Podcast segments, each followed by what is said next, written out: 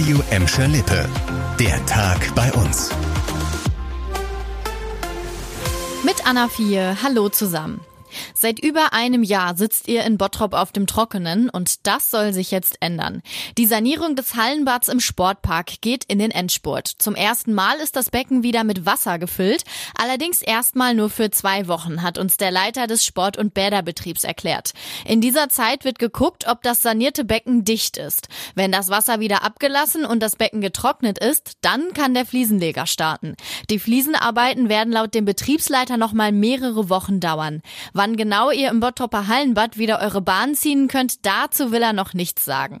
Mehr Details könnte es kommende Woche geben, dann wird die Politik über den aktuellen Stand informiert.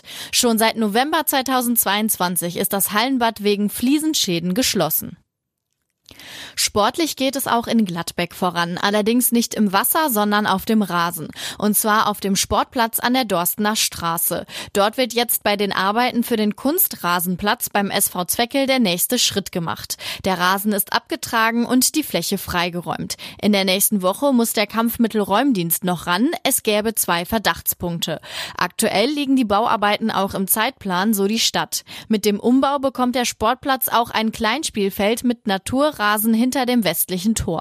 Auf so einem Kleinspielfeld kann man etliche Spielarten und Variationen von Fußball spielen. Anfang September sollen schon die ersten Spieler auf dem Kunstrasenplatz kicken können.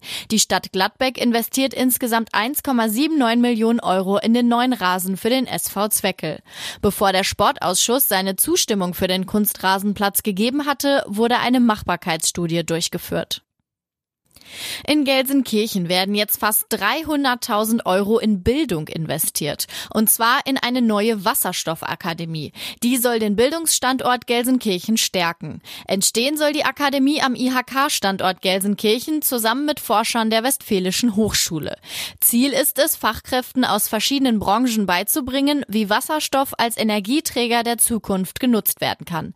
Dabei haben die Macher vor allem kleine und mittelständische Unternehmen im Blick, nicht nur aus aus Gelsenkirchen, sondern aus dem gesamten nördlichen Ruhrgebiet. Das Fördergeld für das Projekt kommt vom Bundesforschungsministerium. Laut IHK sollen in der Akademie auch bundesweite Weiterbildungen zum Thema Wasserstoff entwickelt werden. Das war der Tag bei uns im Radio und als Podcast. Aktuelle Nachrichten aus Gladbeck, Bottrop und Gelsenkirchen findet ihr jederzeit auf radio und in unserer App.